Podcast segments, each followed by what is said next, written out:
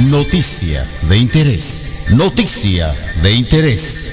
Somos Emanuel Music Ministry 7.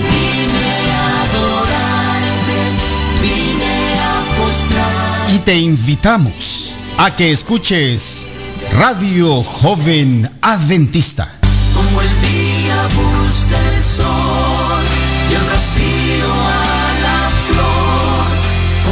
Radio Joven Adventista, transmitiendo el Evangelio de Jesús para el mundo entero. las 99 dejo en el aprisco. Y por las montañas. Baja su aplicación escribiendo RJA Radio. Visita su página web jovenadventista.com. Visita su muro en Facebook escribiendo RJA Radio.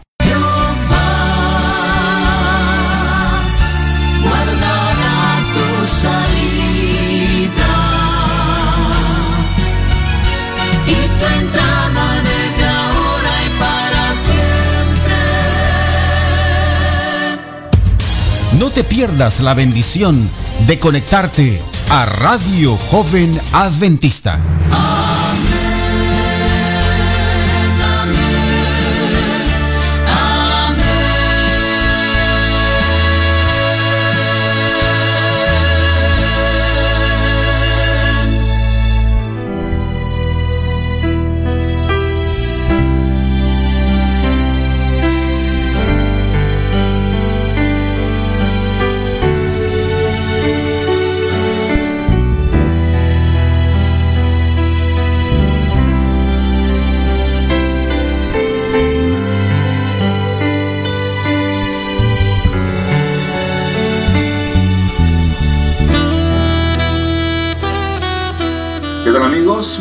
Días, buenas tardes, buen provecho.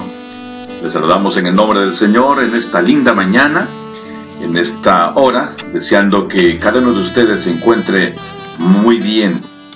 Y yo sé, en medio de dificultades, en medio de problemas, de tantas adversidades a veces, en situaciones agridulces, ¿verdad? Mostrar una actitud positiva sabiendo que el Señor está con nosotros. Gracias, hermana Ladies, por ese tema tan oportuno, tan especial, es bueno, es bueno escuchar.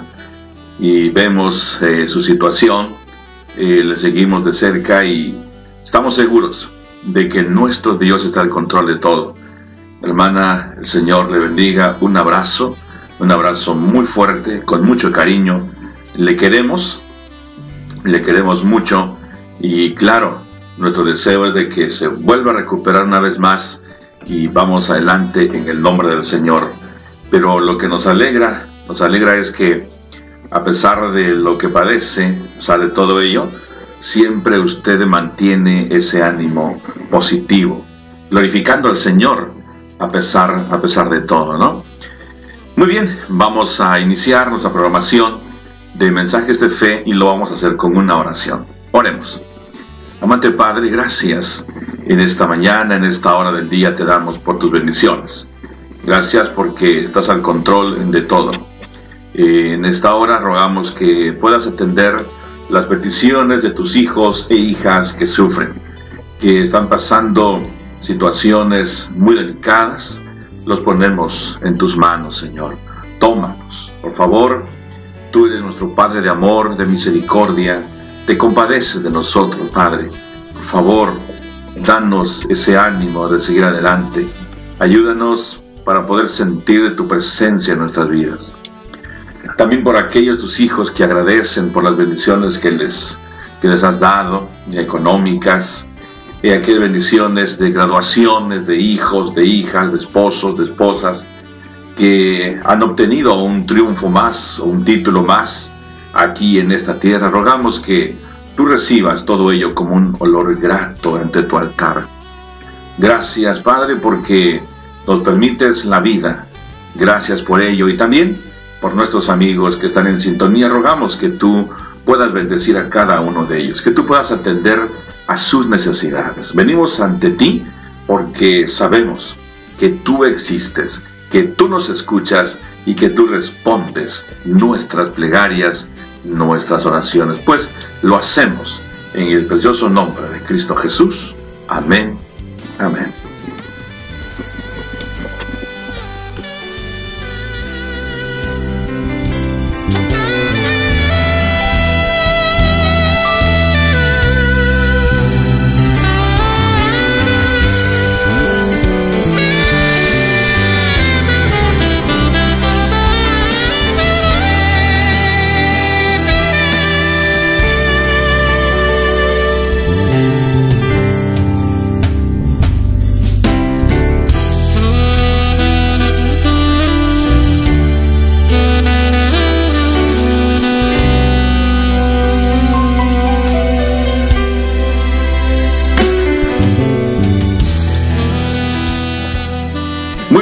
Queridos amigos, hermanos, después de esta oración, quiero saludarles a cada uno de ustedes que están en sintonía.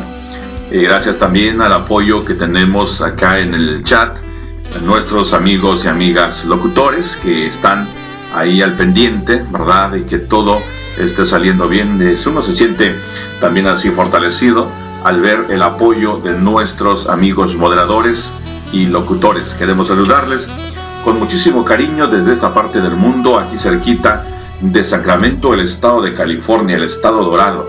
Por aquí estamos ahora transmitiendo eh, desde la casa de Josué Hernández. Josué es mi hijo, trabaja por esta área, el pastor de la iglesia acá en el área de Modesto. Desde aquí les saludamos con muchísimo cariño. Hay un clima muy agradable, muy bonito. Entonces, quiero saludar y agradecer a Rocío. Rocío Hernández, que siempre está apoyándonos. Que Dios te bendiga, Chío. Y bendiga también a nuestros hijos, a nuestra familia y a toda la familia de Radio Joven Adventista. Nuestra hermana Ruleiris, un fuerte abrazo una vez más. Dios le siga bendiciendo y fortaleciendo allí en donde se encuentra. Solani, desde Colombia, gracias por tu apoyo, gracias por tus palabras de ánimo también. El Señor Añade bendición a tu vida y a todo lo que tú haces, todo lo que te propones. Claudia también, allí contamos con su apoyo. Dios le bendiga. Y nuestro queridísimo amigo Aldo Serrano. Aldo, el Señor también añada bendición a tu vida, mi querido hermano. Desde Tlaxcala, el Estado de México, siempre motivándonos con palabras de ánimo, Así que mi hermano Aldo, un fuerte abrazo seguramente por ahí ya van a lonchar, ¿no? Ya es hora de la comida, del almuerzo. Buen provecho. Mmm, ya huele rica ahí en la casa preparando la comida para mañana, no mañana el día de fiesta, fiesta espiritual. Pero también nos gozamos, ¿no? Con nuestros amigos y todos los invitados en el día sábado. Qué lindo, qué lindo todo ello, ¿no?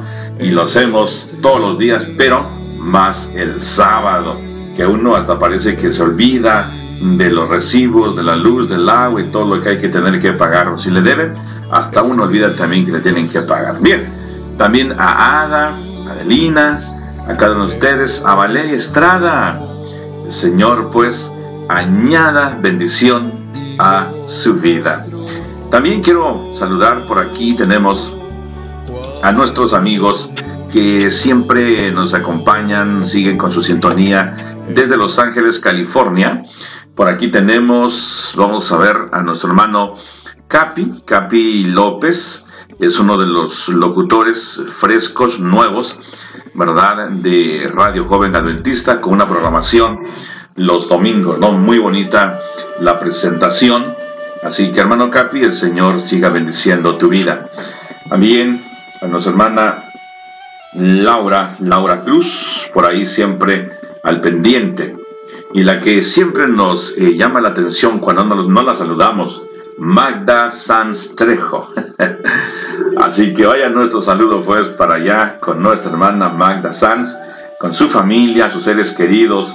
Señor, esté con usted en donde quiera que se encuentre, mi querida hermana, ya seguramente disfrutando de estas horas eh, donde nos estamos acercando al día sábado, ¿no? todos los arreglos, los detalles que se tienen que hacer. Mm, qué lindo, qué lindo, qué maravilloso es poder eh, entrar en los recuerdos de cuando uno era niño y podía ver a mamá, a papá preparando todos ahí en, armonía, ¿no? en unidad, eh, la casa para que fuese una experiencia linda, porque el sábado está ya a las puertas, ¿no? Así que, muy bien. Quiero saludar también, por aquí tenía alguien, bueno, nuestro hermano Artemio está aquí escuchándonos con su cuadrilla siempre, también nuestro hermano Héctor, Héctor Sánchez, el Señor te acompañe. A Dalia Hernández también quiero eh, saludarla. está allá en el área de Texas con la tía Rosalba, con las primas también, allá el tío Arturo, el primo Dani. A todos pues mis amigos, mis queridas amigas, primos, primas, sobrinos, sobrinas. Qué linda la familia, ¿no? Un fuerte abrazo para cada uno de ustedes ya preparándonos, preparándonos para el lindo sábado. También vamos a saludar por aquí a nuestro amigo Chris. Chris por aquí va a empezar ya a prepararse, todo listo, para el, su programación, su programación. sí, claro, para todos ustedes, mis amigas, amigos, su saludo, ¿eh? Su saludo. Aquí también se acaba de reportar Boom Puk. Uki Puk. Miren los nombres, ¿no? Los nombres de los muchachos que da el sistema. Y también vamos a saludar, y lo hacemos de igual forma con mucho cariño, para mi querida hermanita eh, Elda y Lorena allá en el Carrizal, Oaxaca, y en la montaña, respirando aire puro, puro aire allá en la Sierra Juárez de Oaxaca, la Sierra Madre Occidental. Así que un saludo pues para allá, para nuestros hermanos también de la iglesia y nuestros paisanos, nuestros paisanos que están en sintonía. Un fuerte abrazo para cada uno de ustedes de parte de su amigo Levi Hernández. A nuestros primos también y hermanos en la fe, aquí en el área de la ciudad de Oaxaca, de Los Ángeles, todos mis queridos amigos, donde quiera que nos escuchen, donde quiera usted esté, en cualquier parte del mundo, reciba un saludo de parte de Radio Joven Adventista. El Señor añada bendición a su vida.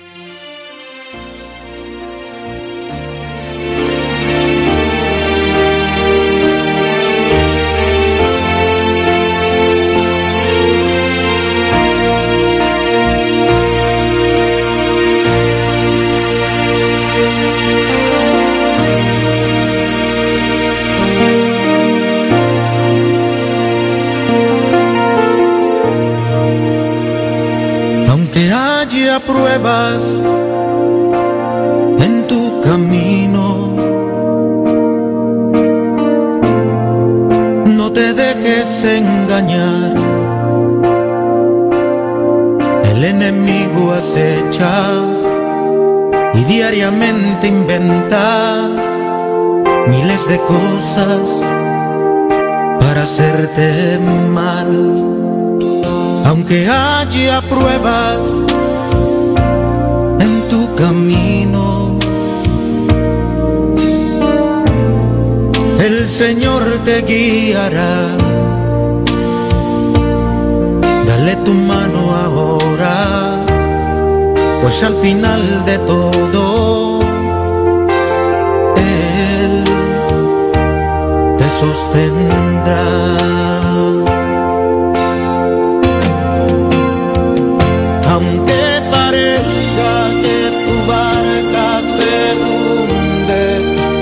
Aguas te absorben y sientes desmayar.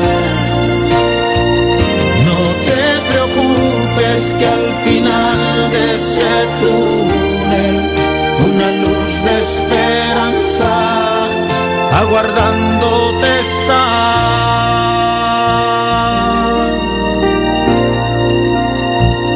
Aunque haya pruebas en tu camino. Ten confianza en el Señor, así como oscurece, así precisamente el día resplandecerá.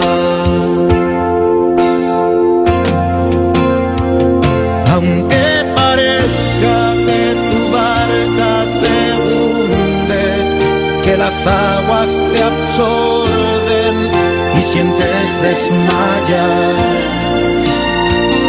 No te preocupes que al final de ese túnel una luz de esperanza aguardándote está.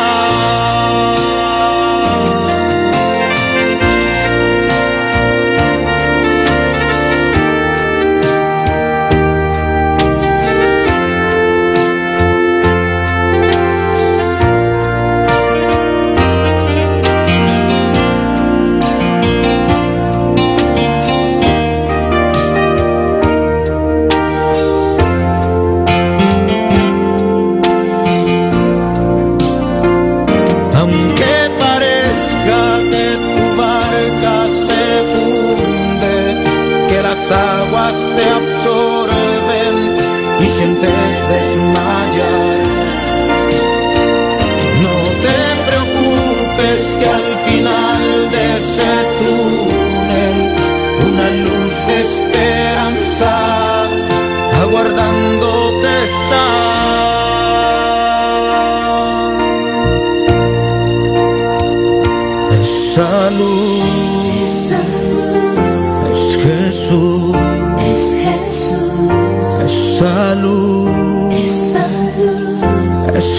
Es Jesús, esa luz es Jesús,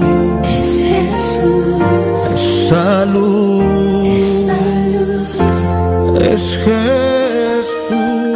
Esa luz es Jesús. Qué lindo poder saber que esa luz es nuestro Señor Jesús. Qué lindo poder empaparnos, llenarnos eh, del conocimiento de nuestro Señor Jesús, pero también de su amor. No solamente conocer acerca de Él, sino conocerlo como un amigo, ¿no? Que está ahí al pendiente de nosotros, cuidándonos, protegiéndonos, guiándonos.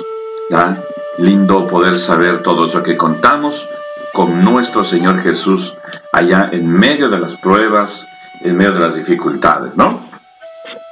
Bien, continuando con los saludos, quiero saludar a mi prima allá en el estado, bueno, mejor en la Ciudad de México, ¿no?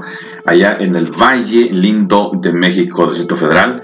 Ahí está Janet, ya preparándose también para su programación de hoy en la tarde. eh, un programa de testimonios, un programa de testimonios donde podemos ver cómo el Señor guía a sus hijos e hijas, les libra de peligros.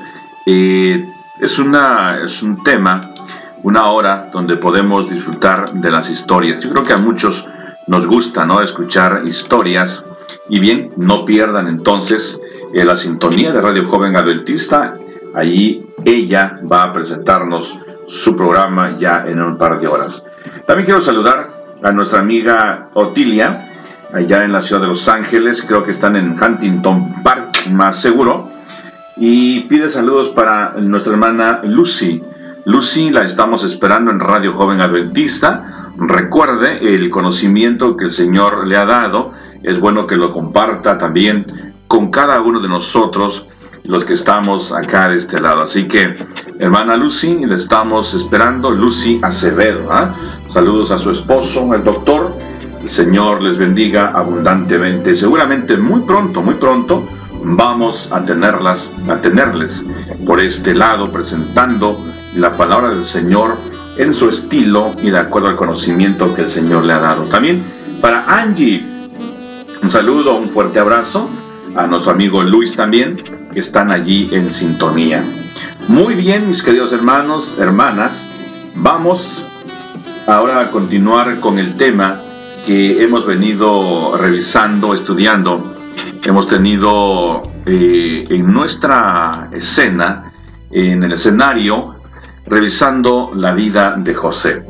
Recuerden ustedes que venimos hablando de Jacob, el patriarca Jacob, el hijo de Isaac, nieto de Abraham.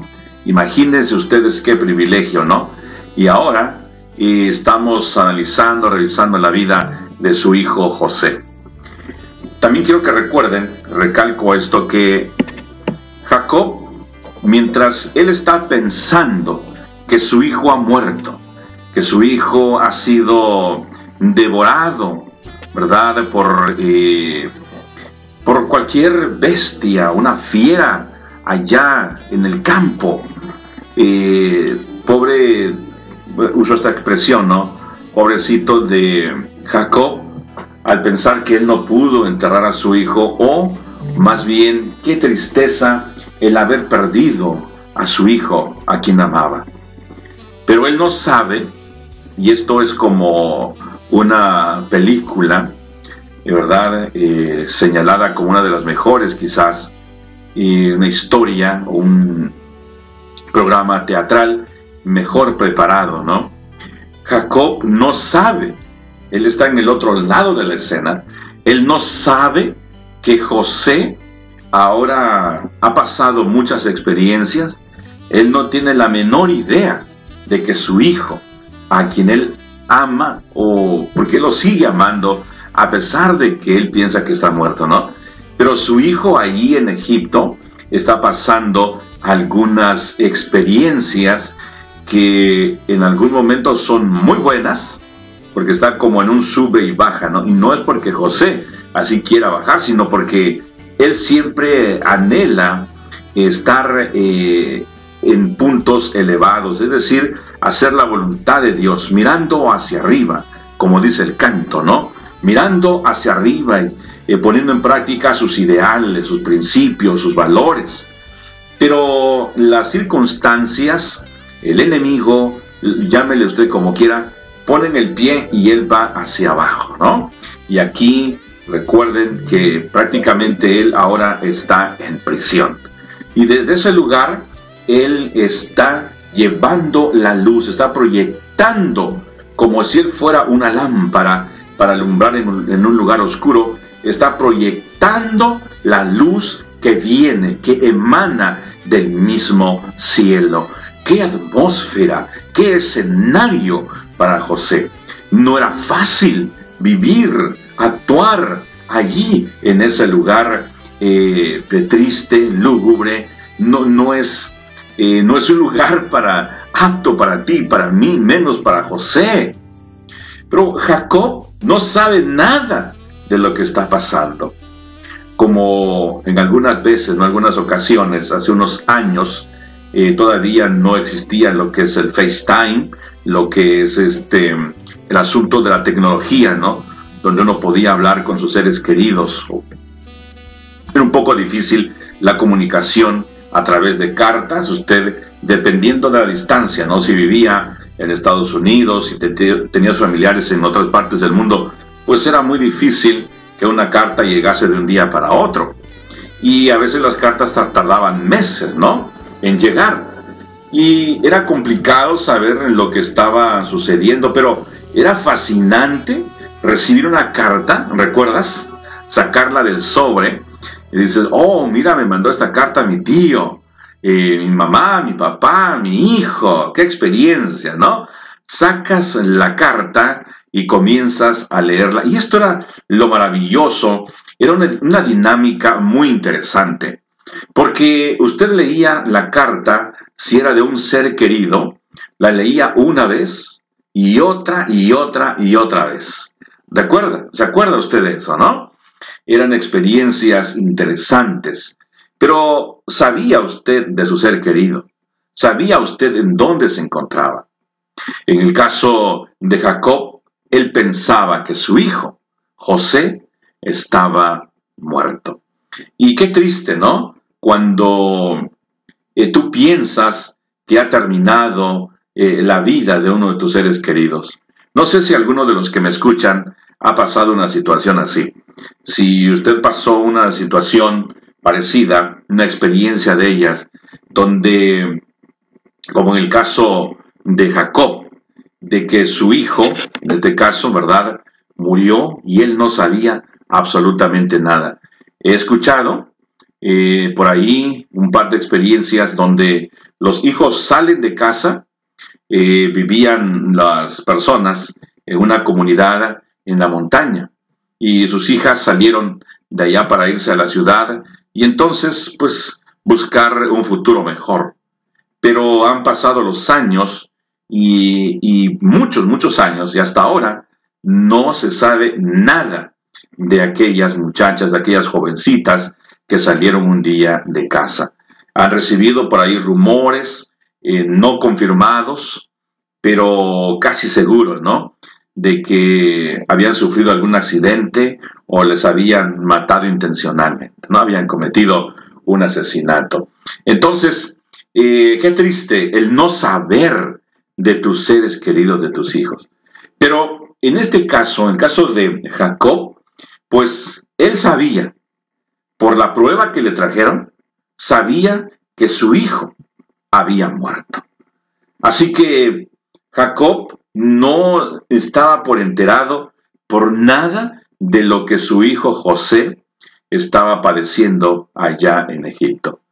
Y esta es una de las preguntas que me hago vez tras vez y la hacemos con algunos de los amigos que por acá nos encontramos eh, y hablando acerca de José y su experiencia allá en Egipto. Él tuvo la oportunidad, es decir, José tuvo la oportunidad de llegar a la casa de su padre. A él le dieron, las, eh, le dieron un estatus muy, quizás para algunos egipcios, codiciado, pues era el mayordomo principal allá en la casa de Potifar. Él pudo tomar los mejores caballos, el mejor carruaje, o simplemente irse solo tenía una libertad absoluta. Él podía irse solo a la casa de su padre. Quizás llevaba alguna marca de esclavo, posiblemente, pero él pudo, aún con todo ello, viajar de noche, arreglárselas, disfrazarse y llegar a la casa de su padre. Pero no lo hizo.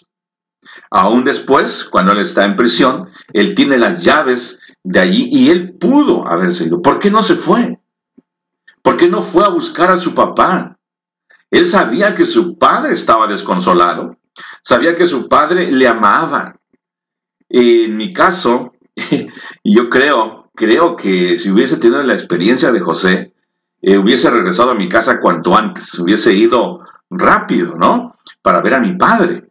no sé, en el caso tuyo, pero José era tan temeroso de Dios, era un hombre de valores, de principios, y él sabía, basado en valores y en principios, y también en el temor de Dios, de que él le pertenecía a su amo, pertenecía a un lugar. Aunque su corazón estaba con su papá allá en Canaán, aunque su corazón estaba con sus hermanos, aunque le habían despreciado y le habían vendido, querían matarle, aún así él les amaba. Y aunque su corazón estaba allí, aunque él seguramente oraba todos los días y a cada momento por su padre, por su querido padre y por su hermanito, Benjamín, él le pertenecía por ley al, en este caso, a Potifar y después a, su responsabilidad que tenía que desarrollar allá en la cárcel. Y por eso no se fue a Canaán a ver a su padre.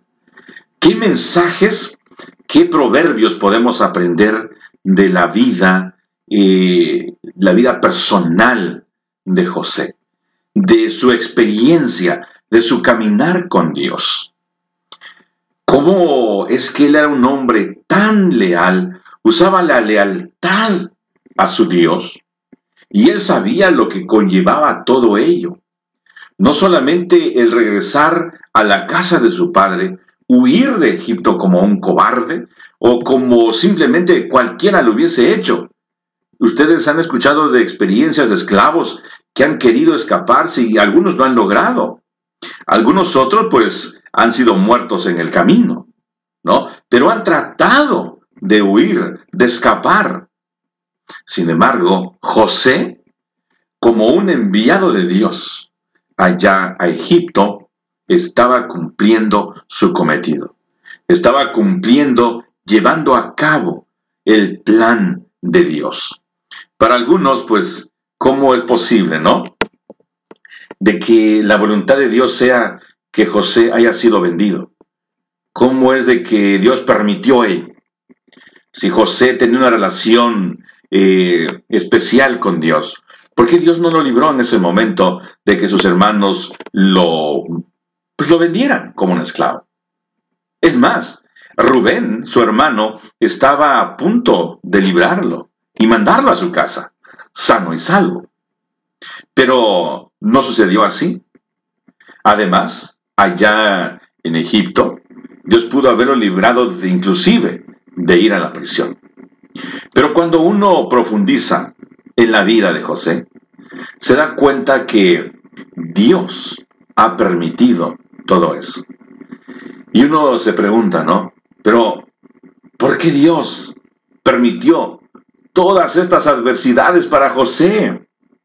Si José era un hombre íntegro, un hombre puro de corazón, un hombre humilde, sencillo, pero a la vez inteligente, ¿cómo Dios pudo permitir que José viviera todas estas experiencias tristes? En todo caso, experiencias que eran negativas para él.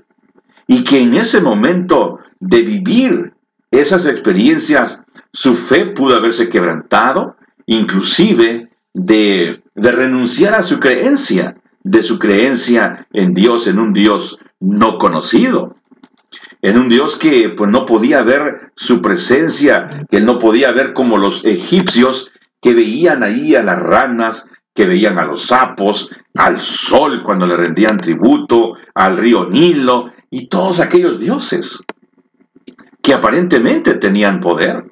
Y claro, el río pues significaba vida, ¿verdad? De ahí venía la abundancia, la prosperidad de la nación. El sol que daba vida a las plantas y que uno, uno se alegra cuando sale el sol. José pudo haber sido abatido por todo ello y decir, bueno, mira lo que estoy padeciendo, sufriendo, por servir a un Dios tal vez desconocido. Sin embargo, el Señor, nuestro Dios, sabe a quién elegir. Lo llama, lo elige, lo prepara y entonces lo manda y lo hace pasar, eh, en este caso, por estas pruebas como las que pasó José. Y todo con un propósito. Quizás José no lo sabía, como usted recuerda también la historia, la experiencia de Job, un siervo del Señor justo, perfecto, recto, apartado del mal. Y le vinieron una tras otra, tras otras dificultades, eh, situaciones adversas a su vida, y él no sabía que no era Dios, sino que era el enemigo, el enemigo de Dios quien lo estaba probando, pero que Dios lo había permitido. Qué experiencias, ¿no? Cuando a ti te preparan, como en el caso de Pedro, ¿verdad? El Señor Jesús le dijo en una ocasión, Pedro, mira, ven para acá, quiero contarte algo, prepárate, ajustate bien el cinturón porque tengo, que, tengo algo que decirte. Satanás, el enemigo, ha pedido tu vida, tu cuerpo, tu mente, para que te zarandee como a trigo pero yo he rogado que tu fe no falte. Mira qué diferencia, ¿no? Que José, Job, hubiesen escuchado esta advertencia. Prepárense, porque van a ser probados. Prepárense, anímense, cobren ánimo, porque van a ser probados. Pero no fue así. La prueba simplemente llegaba y llegaba y casi termina con, con la vida de, de Job. ¿no? Terminó prácticamente con todo lo que tenía, con sus hijos, con todo, y casi termina con la vida de él. Claro, él después entiende que Dios tiene todo en su control y esa experiencia que él atravesó le sirvió, le sirvió bastante. Más adelante podemos revisar la vida de Job. Pero si a José le hubieran dicho, mira José, vas a ser probado, tus hermanos te van a vender, pero vas a sobrevivir, te van a poner como un esclavo, pero en todas esas situaciones vas a sobrevivir, José. Así que ánimo, motívate, yo estoy contigo, como Dios le dijo a Josué, ¿no? Yo estoy contigo donde quiera que vayas, como el Señor Jesús nos dejó su promesa también, nos motivó. Yo estoy con vosotros todos los días hasta el fin del mundo. No, no había una escritura donde José hubiese dicho, ah, ok, así que pues vamos, vamos a hacerle frente a todo lo que venga, al fin y al cabo el Señor va a estar conmigo. ¿Cómo es que José tuvo, eh, pudo soportar, mejor dicho, todas estas pruebas? Porque dentro de él sabía que el Señor estaba con él y le acompañaría a donde quiera que fuera. Y una fe inquebrantable que mostraba en Dios, como lo mostraron aquellos jóvenes hebreos cuando dijeron también, mira, sobre este caso no tenemos mucho que hablar contigo, le dijeron a Nabucodonosor. Eh, nuestro Dios nos puede librar del horno de fuego que tú has preparado. Y si no nos libra, de todas maneras no nos vamos a postrar ante ti. Y a veces pienso si esto es presunción, si esto es eh, fanatismo. He llegado al punto donde digo, bueno, eh, ¿qué realmente era lo que estos hombres y héroes de la fe sentían en su vida, en su mente? Que aunque se les daba una oportunidad y otra oportunidad, para ser librados de la muerte o de la cárcel o de todo. Ellos decían, no, no, no, yo tengo que discutir esto. Mi fe es inquebrantable. Y aunque mi fe se quebrante, mis principios, mis valores están fundados en Cristo Jesús, en la roca, en la roca de salvación. Así que mi pie está puesto sobre la roca, símbolo de que no me voy a quebrar, no me voy a doblar aunque él me matare, dijo Job, en él esperaré. ¡Qué fe! No, no era presunción simplemente, era una convicción, era una seguridad del amor que se tenían mutuamente Dios y él. En este caso, Dios y José. Por eso él estuvo dispuesto y con un ánimo un ánimo positivo, llegar a la prisión y ahora lo tenemos aquí como un intérprete de sueños. Qué interesante ver cómo la fe de estos hombres no estaba basada en ver un milagro, en ver milagros, en ver que sanó aquel fulano, en ver que, bueno, algún milagro, algo sobrenatural. No, la fe de estos hombres estaba basada en Dios, así como dice el programa de Radio Joven Adventista, conectado con Jesús, conectado con el cielo, con Dios, con el Padre de las Luces. Una conexión que no tienes que salir al mundo y decir, hey, escúchenme, como hacían en el pasado los que representaban, entre comillas, a, a Dios hacían sonar la trompeta y prepárense porque ahora va a hablar fulano de tal. Este hombre, este escriba, este hombre letrado en las escrituras va a hablar. Suenen trompeta porque es necesario escucharle. No, José no andaba haciendo eso. José no andaba presumiendo en la cárcel ni en cuando estaba como eh, el jefe principal, ahí como el mayordomo principal, él no andaba presumiendo por todos lados, yo soy del Señor y yo guardo los mandamientos y yo voy el sábado a la iglesia y yo no como carne y yo... No, la vida de José no se basaba en ello, era en actos, no solamente en dichos. Por lo tanto, el enemigo tenía una cuenta pendiente con él y quiso terminar, quiso terminar con la fe de él. Lo atacó de una y de otra forma. Primero, los hermanos lo venden.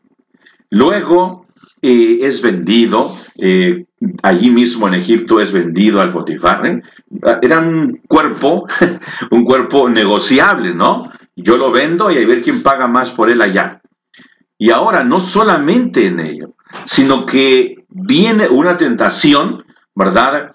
Que para un joven de su edad hubiese dicho, bueno, estoy en un lugar donde pues nadie me ve, nadie me conoce. ¿Cuál es el problema?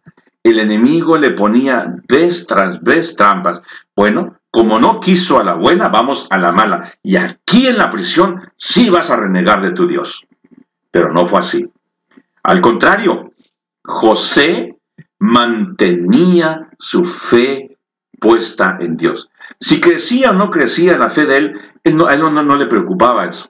Él quería agradarle a su Dios y serle fiel cualquiera fueran las circunstancias. ¿Qué te parece? Y quizás entre más fuerte eran las tentaciones, las pruebas que era sometido José, más tal vez se fortalecía y seguramente más se fortalecía su fe en el Señor. Recuerdo en este momento el pensamiento que dijo en una ocasión Martín Lutero, ¿no? Qué tonto es el enemigo, que entre más me ataca, más busco de Dios, más de rodillas me encuentro. ¿Te das cuenta de ello, no? Porque cuando vienen las pruebas, las dificultades, uno más se aferra a Dios. ¿Y a quién más? Como lo dijo Pedro. ¿A quién iremos? Si tú tienes palabras de vida eterna. Y esto lo sabía muy bien José, nuestro héroe de la fe, nuestro querido José. Confiaba plenamente en Dios, aunque se desplomaren los cielos. Interesante. La actitud de José nos da a nosotros ejemplo de vida para vida. Y no solamente en un área espiritual, como llegar el viernes y recibir el sábado e ir a la iglesia, como lo indica la escritura, guardar el sábado de puesta del sol el viernes a puesta del sol el sábado. Eh, no solamente llegar a la iglesia y decir, hermanos, bendiciones y todo ello, ¿no? No, no solamente ello, pero ahora quiero pasar a un detalle de la vida de José, de este hombre que era un hombre espiritual, que era un hombre también en su vida diaria como la nuestra, ¿no? Que tenemos que enfrentar eh, situaciones donde uno a veces tiene que hablar, tiene que defenderse, tiene que decirle a Dios, Señor, dame palabras para que pueda expresarme, para que yo haya gracia delante de los hombres. Y de esta es la forma que José actuaba.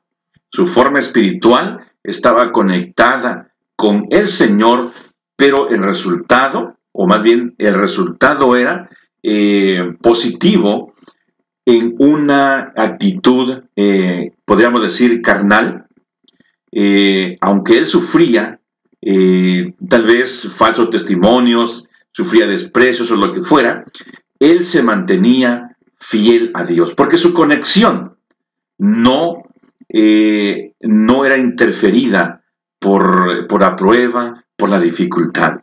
Es decir, tenía una conexión clara con el cielo. ¿Qué experiencia fuera la tuya y la mía si tuviéramos una conexión de la misma forma que la tuvo José? Tú dirás, todas las experiencias son diferentes. Sí, cada uno tiene sus propias eh, luchas, pero la conexión con el cielo es una solamente. Hay un camino solamente, y Él es Cristo Jesús. Si todos nosotros estuviéramos conectados con Él, fuera diferente nuestra experiencia. ¿Tienes éxito? Sí, pero fuera mejor todavía si nuestra conexión fuera clara con el Señor, con el Señor Jesús. Ahora, esa fe inquebrantable de José, le llevó a hacer bien sus cosas.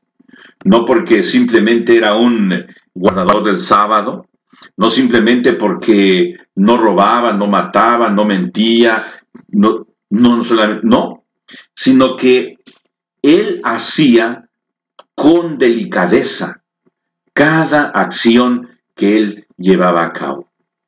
Cada palabra que él decía era sazonada con sal por el cielo. Cada actitud, todo lo que él hacía, todo lo que él decía, era bendecido por Dios. Y él era bendecido para bendecir. ¿Te das cuenta de esta dinámica celestial? Dios te bendice para que seas bendición para las demás personas, para los que te rodean. Llámese tu esposa, tu esposo, tus hijos, tus hermanos, aunque ellos te maldigan, aunque ellos o algunos de ellos se enoje contra ti, recuerda, tú eres bendecido, tú eres bendecida. Y por lo tanto, lo que tú vas a hacer es bendición. Lo que tú vas a decir es bendición. Todo lo que recibe del cielo va a ser bendito. Interesante esto. Hay algunas dinámicas que no las podemos entender y uno dice, bueno, es que yo prefiero ser pobre, porque bienaventurados los pobres, porque ellos recibirán eh, una garantía ¿no? del cielo. Eh, muchas veces malinterpretamos estos detalles, pero la bendición del Señor es eh, lo, que lo que le preocupaba a José. Ahora, cuando él hacía eh, sus actividades allí en la cárcel, cuando él hacía todo lo que tenía que hacer, todo lo que era referente ahí en el área de su trabajo, todo el ambiente, él hacía que fuera positivo. Al grado que pudo interpretar de una manera especial y significativa el sueño del copero y del panadero. Y ahora, cuando Faraón tiene un sueño. Y el sueño está redactado en el capítulo 41 del libro de Génesis. Podemos ver que han pasado ya dos años de que el copero es reinstalado a su trabajo habitual, a su trabajo ordinario. Ahora él está feliz porque tiene la libertad. Ahora está con su familia, ya no se acuerda de lo que pasó en la cárcel tal vez, o si quedó traumado, pero no, ya no le interesa, ¿no? Él ahora es, eh, es uno de los principales colaboradores del faraón. Ya han pasado dos años y no se acuerda o no se acordó en todo este tiempo de su benefactor, de José, de aquel que le interpretó su sueño. Así que como él no se acuerda, no hay nada que hacer por él, Miren ustedes, nuestro Dios, nuestro Dios le da un sueño a Faraón. Y en esta parte he estado pensando que nuestro Dios, por tal o con la razón de sacar a uno de sus hijos de la cárcel, en este caso de José, fue capaz de mover el cosmos fue capaz de interrumpir el ciclo de las estaciones anuales, lo que es el tiempo de la lluvia, el tiempo de la cosecha, el tiempo del frío, todo lo que tiene que ver con las estaciones del año. Dios es capaz de hacer todo lo que sea y Él lo puede hacer por salvarte a ti. ¿Te parece poco que estuvo dispuesto a dar a su único hijo para que tú y yo tengamos vida y vida eterna? ¿Te parece poco eso? Si Dios estuvo dispuesto a dar todo por ti, y aunque tú fueras el único ser viviente en la tierra que necesitaba ser salvo o salvado, Dios hubiese mandado a su único hijo para que te rescatase a ti. Entonces, él es capaz de mover el cielo y la tierra para rescatar a uno de sus hijos, es decir, a José, que estaba aparentemente olvidado allá en la prisión. Pero Dios tiene todo en control. Y esto no quiero que lo olvides. Dios tiene todo bajo su control. Y si es necesario mover cielo y tierra por ir a rescatarte, Él lo va a hacer. Capítulo 40 de Génesis. Nos narra la historia del sueño del faraón. Los faraones eran considerados dioses. Y mejor dicho, eran dioses para el pueblo. Era un hombre que mediaba entre Dios y el pueblo. Pero en sí ya se les consideraba parte de la deidad. Y después de que ellos cruzaban por el río de la muerte, ellos se convertían en inmortales. Es por eso que tú puedes escuchar la historia de Ramsés, puedes escuchar la historia de Tuntancamón, que aún en la actualidad él viaja, o lo hacen viajar, eh, de Egipto a los lugares que son eh, muy, donde llega mucha gente, ¿no? A los museos eh, importantes de cada país. Hace algunos años estuvo aquí en Los Ángeles, él viaja también a Nueva York y a lugares que son importantes. Así que tú los puedes mirar ahí en una forma momificada, pero ellos querían, cuando eh, estaban en su reinado, en su apogeo, querían que se les considerase ya como eternos. Por eso es el asunto de la momificación. Se, oye eh, muy fuerte esa palabra como despectiva, ¿no? Una momia. Pero lo, que ellos hacían, eh, los médicos traían un material exclusivo para preservar el cuerpo humano inerte de una forma que, estuviese o que existiese por, por muchos años. Prácticamente lo hacían para que fuera por la eternidad, ¿no? Entonces usted puede ver a Tuntancamón viajando con uno de sus hijos, creo a su esposa también, por todas partes del mundo en la actualidad. Y ellos vivieron miles de años antes de nuestra era, antes de la, hora, de la era cristiana. Así que los faraones eran tipos como de las deidades consideradas ya. Cuando uno de, los, de estos hombres tenía algún sueño, ellos interpretaban de que uno de los dioses estaba queriendo revelarles algo.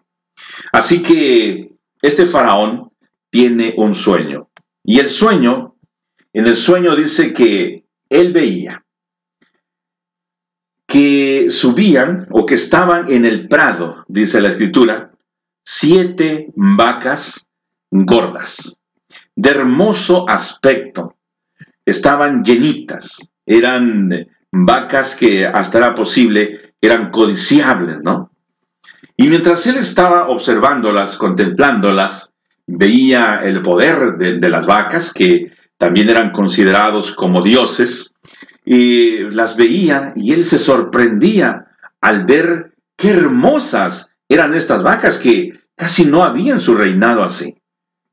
Pero algo sucedió, que de repente llegan corriendo siete vacas flacas y cada una devora a las gordas.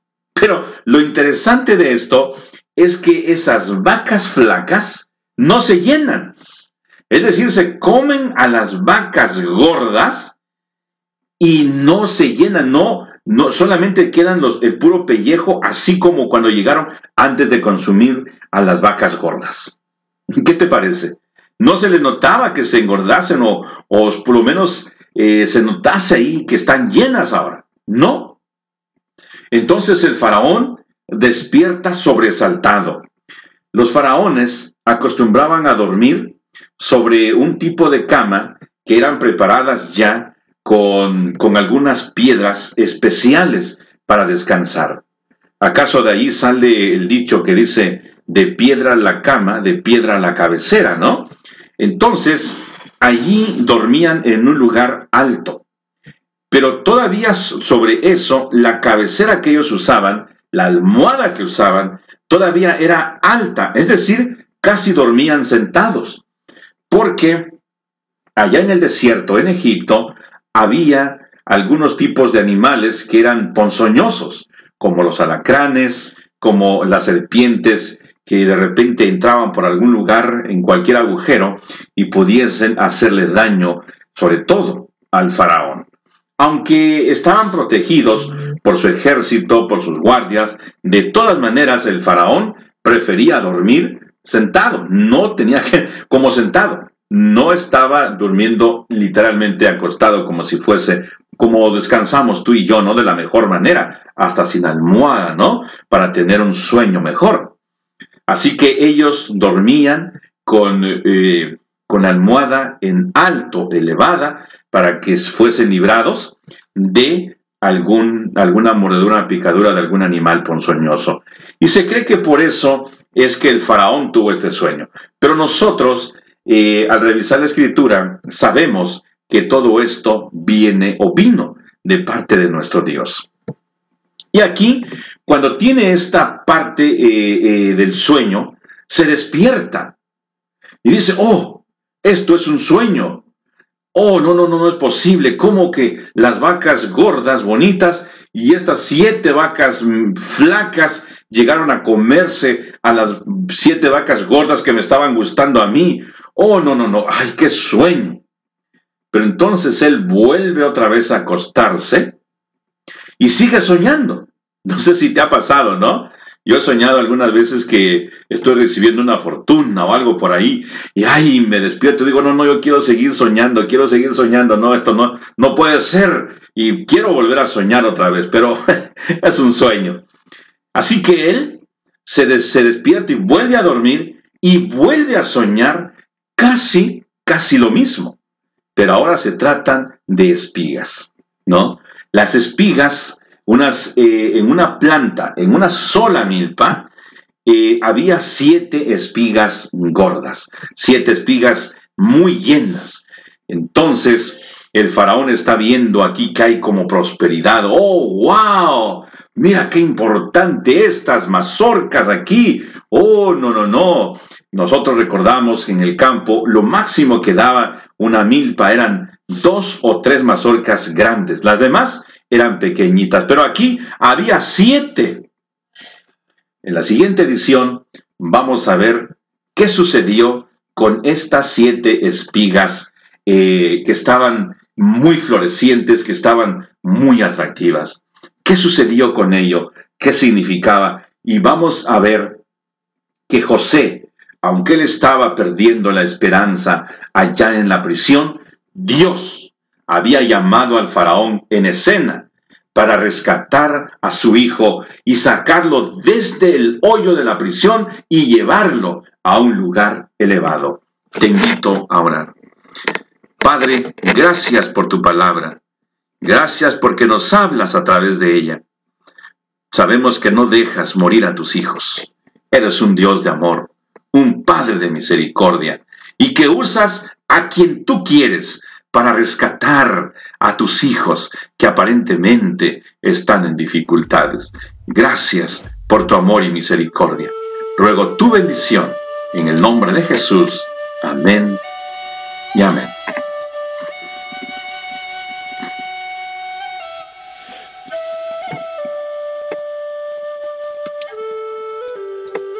Mis queridos amigos, les agradezco el favor de su atención Gracias por estar en sintonía de Radio Joven Adventista. Tu amigo Olivier Hernández te invita para que sigas conectado. www.jovenadventista.com. No pierdas esta página en cualquier parte del mundo. www.jovenadventista.com y entonces te vas ahí donde dice en vivo y vas a escuchar la estación de bendición. Y por aquí llegó mi amigo Chris. ¿Qué tal, Chris? Dios te bendiga, Dios sea contigo. El Señor te dé sabiduría para que te dirijas al pueblo de Dios, al pueblo que escucha. Eh, si alcanzaste a almorzar o todavía no. No hay. Bueno, esperemos que trajiste pizza. Oh, ok, ok, ok, Chris. Muy bien. Así que el Señor te bendiga entonces, eh, que el Señor te use. Amigos, tu servidor y amigo Levi Hernández te dice,